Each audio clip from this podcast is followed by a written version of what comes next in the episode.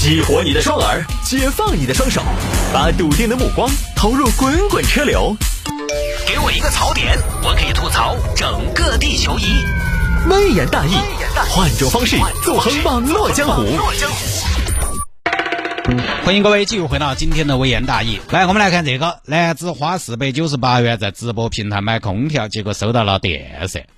这事情发生在石家庄，石家庄一个姚先生，姚先生平时喜欢看点短视频，直播也好，抖音也罢，反正都有。有天呢，姚先生刚好在网上看到一个卖风扇的，卖风扇啊，那个风扇的广告呢做的还挺好。炎热的仲夏夜，是谁在辗转反侧？又是谁在毛焦火辣？是你是你就是你！没有空调的夜晚，睡不好，坐下心不静，摸一摸一手的汗。看一看，哇，好油的脸！看见孩子满脸的狂躁，看着工作心浮气躁。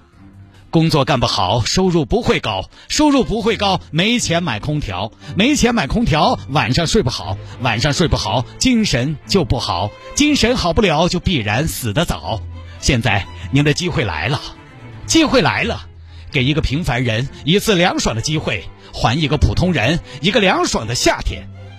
冰冰凉空调，来自次时代的空调，采用德国先进制冷技术，不需要室外压缩机，不用固定，不用安装，不用排水，便携式的空调，人在哪里，它在哪里，哪里炎热吹哪里，节能省电，超强制冷，三秒光速制冷，二十四小时只用一度电，只用一度电的空调，冰冰凉空调，冰冰凉空调，用复杂的技术。让空调变得简单，吹空调从来没有像今天这样的方便。如果你也感兴趣，如果你也备受旱天暑热的困扰，那么请联系屏幕下方的客服进行购买。德国技术，大厂制造。为了回馈广大网友，原价九千八的冰冰凉一体式便携空调，现价只要四百九十八。错过今天，再等一个夏天。冰冰凉空调。给你一个心旷神怡的夏天，有了冰冰凉，妈妈再也不用担心我中暑了。啊，当时呢，姚先生啊觉得不错，就买了两台，没多久收货了。媳妇儿，咱家空调到，打开一看傻了。老公，你管这个叫空调啊？那人家说的这是空调吗？你看，确实啊，这是出风口是吧？这难道不是风扇吗？那怎么能是风扇呢？你看风扇的话，它没有扇叶啊。那现在有一种风扇叫塔扇吗？它没有扇叶吗？有吗？塔扇不是一种烟吗？红塔山吗？塔扇，塔塔式的风扇就跟这个一样啊，外边看起来没有扇叶，不能吧？他说能制冷，那那不是这个东西它能制冷，它也只是空调扇嘛，它空调扇加水嘛，然后一吹，那玩意儿就吹水嘛。你看你这个有没有水箱？我我看看啊，哎呦，还真有。那就完了呗，妥妥的空调扇嘛。那他说是空调不应该呀。我看看包装呢，一看包装上面写的水冷塔扇。这边姚先生要求对方退钱，为什么退钱啊，亲？因为你们骗我。我们怎么骗你了？你们说是空调啊，我也是看着空调的份上我才买的。结果一看，好嘛，空调扇，空调扇我花这么些钱买你的啥呀？风扇中有劳斯莱斯啊，空调扇要卖四百多五百，那空调扇不也是空调吗？那空调扇能是空调吗？空调扇还是扇呢？虎鲸是老虎吗？不是啊，它是鲸啊。金沙是金吗？不是啊，它是沙呀。中和刘德华是刘德华啊？不是啊，是探戈呀。哎，请瞧你这机灵劲儿，下单的时候怎么没这么机灵呢？退，给你退。但是亲啊，这个运费自己承担，然后我们还有检测费、包装费。啥叫包装费？你们包装单独收钱呢？你们这是欺骗，我一分钱都不应该出，耽误我时间。最后呢，双方协商不成，姚先生只有向直播平台投诉，这个简单一点啊。好，直播平台客服说了，这个你们是线下产生的交易，跟主播协商，我们也没有办法管控操作平台之外的行为，我们只能帮你联系主播。那你们监管不到位，在你们这儿卖假货，你们不用负责吗？啊，现在媒体把这事情报道出来，律师的建议是，这个官司啊，一打一个准儿。姚先生，你走法律途径吧。虽然一般这种消费争议，其实收音机前听众朋友有的朋友呢，也会在微信上问我，消费纠纷咋处理？很多朋友问我咋办？我能给到的建议，如果尝试了诸多方式都行不通，最后永远是走到那个地方，走法律途径。要是平台不理你，主播不理你，你能怎么样？你只有要么就算了，那要么去搞，殊途同归。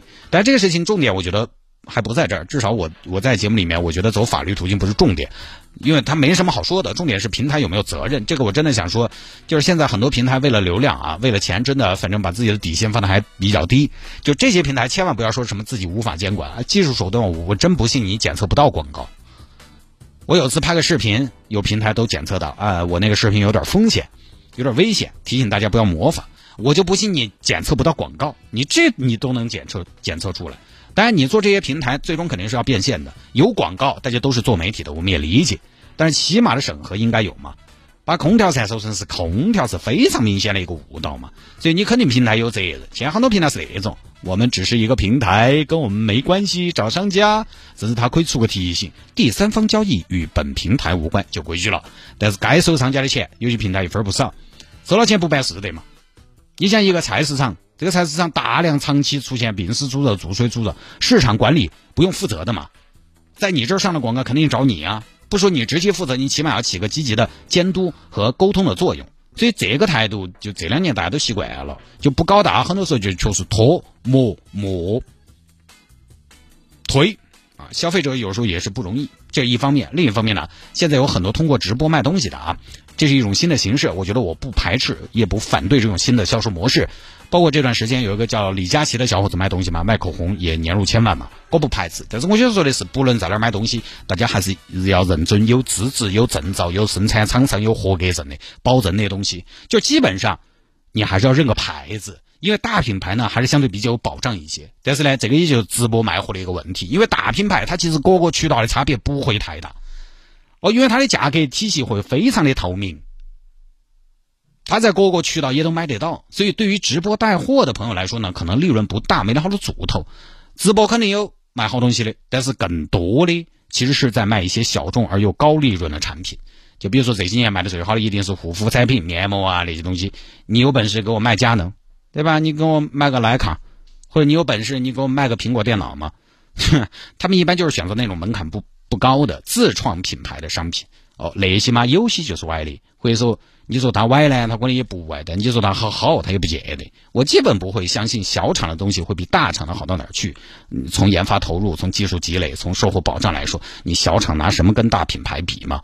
对吧？你都研究得出来，我不信大厂研究不出来，所以就会呈现出一个局面。对于我来说，直播卖的东西呢，我不太感兴趣。我感兴趣的，他们又不卖，而且哪儿都买得到哦。就是有这么一个，反正现在大家混互联网啊，真的还是需要有一定的辨别能力，对搜商有一定的要求。